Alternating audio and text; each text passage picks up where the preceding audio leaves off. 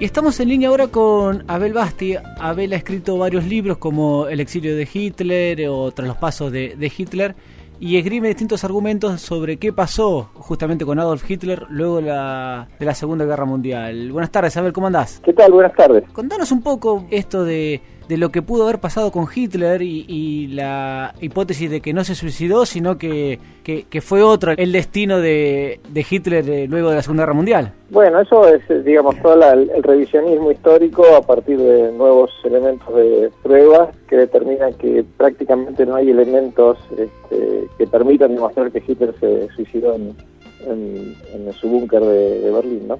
Especialmente a partir de un estudio de ADN de los únicos restos que se conservaban, están en los archivos federales de Moscú, que se atribuían a Hitler, y bueno, los estudios de ADN determinan que no, no eso, no eso, no son restos de Hitler, así que no hay ninguna otra evidencia de que pueda acreditar el suicidio en el búnker de Berlín. Y, y ahí vos esgrimís el argumento de que Hitler pudo haber estado en Argentina. Sí, sí, mi investigación se basa prácticamente en, todos los eh, documentos y testigos que, que hay en el país respecto a la vida de Hitler en, Argentina, en el exilio, ¿no? ¿Nos podés contar un poco para aquellos que, que, no conocen de, de, tus libros y demás? A ver, eh, ¿en, qué te basas para decir que Hitler realmente después de la Segunda Guerra Mundial vino a Argentina y vivió acá? Bueno, eh, lo que te mencionaba anteriormente, ¿no? O sea, documentación hay desclasificada, tanto del FBI, de la CIA, de los servicios británicos, etcétera, y este, de testimonios de personas que estuvieron con Hitler en Argentina a partir de 1945, que es la fecha de, llegada. Hitler arriba en el invierno de 1945 y a partir de ahí vive en, el país. ¿A dónde se asentó Abel, según los documentos que ah, Inicialmente se asienta acá, muy cerca de donde yo vivo, que es en San Carlos de Bariloche, este, y después, bueno, hubo fueron varios años, así que estuvo rotando en, distintos este, lugares del país y del exterior, inclusive estuvo en tiempo viviendo en Paraguay este, hasta su muerte. Eh, ¿Y, ¿Y, por qué? Eh, porque, a ver, hasta donde yo sé, corregime si estoy equivocado, lo que es eh, archivo fotográfico de Hitler acá, por lo menos yo no conozco, no sé si hay. Bueno, hay en colecciones privadas y, bueno, desclasificado hay una foto de la CIA en un dossier bastante importante donde hay una foto de Hitler en 1953. ¿Acá en, en Mariloche? No, en ese caso es un viaje que hace a Colombia y va a Colombia y vuelve.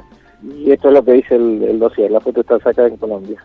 ¿Y ahí en Bariloche cuántos años estuvo? ¿Varios años?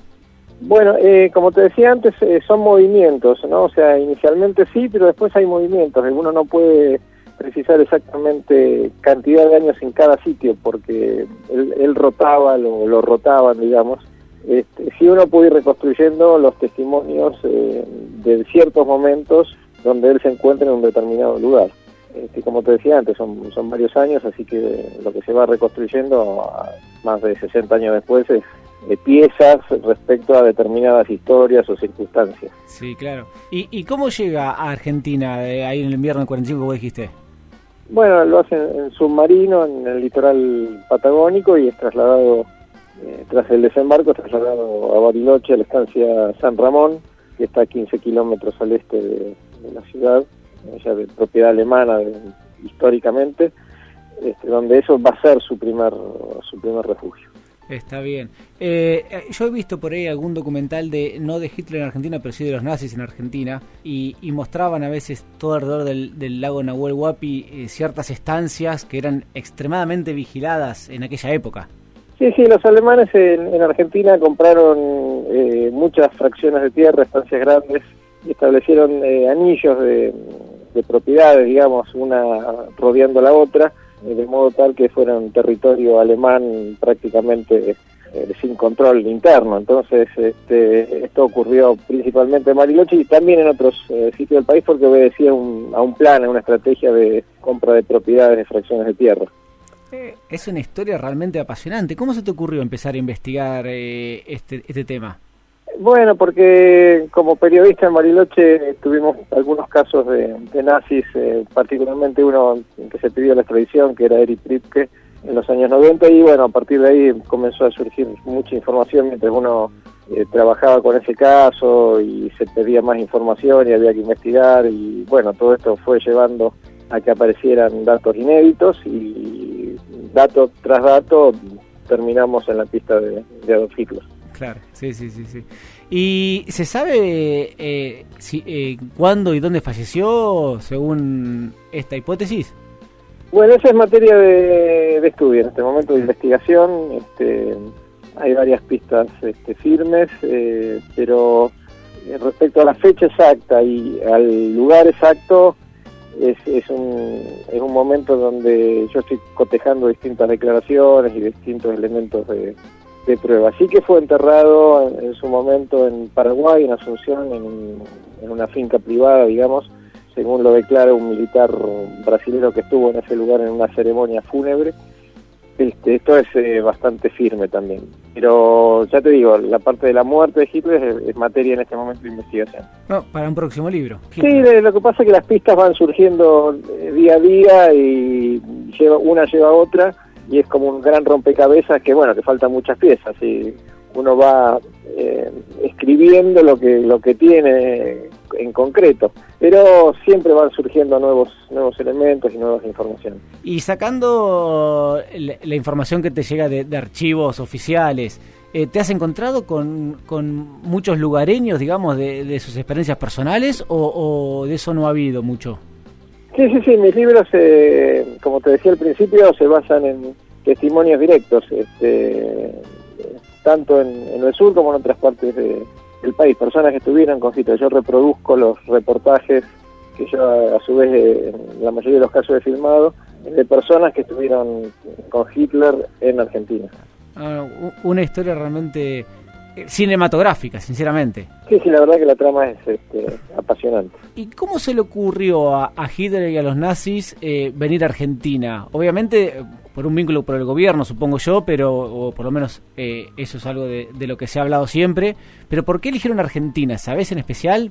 Bueno, este era un plan que tenían los nazis ya armado dos años antes que terminara la guerra, un plan de evacuación y bueno, ese plan contemplaba distintos lugares, distintas formas de evacuación, qué se evacuaba, hombres, divisas, tecnología.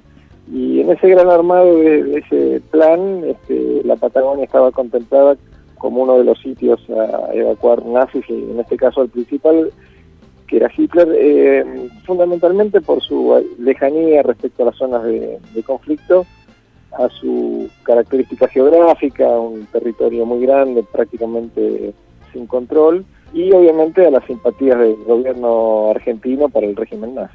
Claro, sí, sí, me imagino. Yo te confieso que no he leído tras los pasos de Hitler, pero sí, ahora yo me voy unos días de viaje y me lo llevaré en el viaje como para, para leerlo e interiorizarme todo esto que me estás contando, que realmente me parece muy interesante. Eh, y te quiero agradecer por haber dedicado estos minutos con, con nosotros. Eh, para bueno para contarnos un poco de, esta historia y, que la gente que a veces eh, no, no la conoce tanto, por lo menos darla a, conocer un poquito más.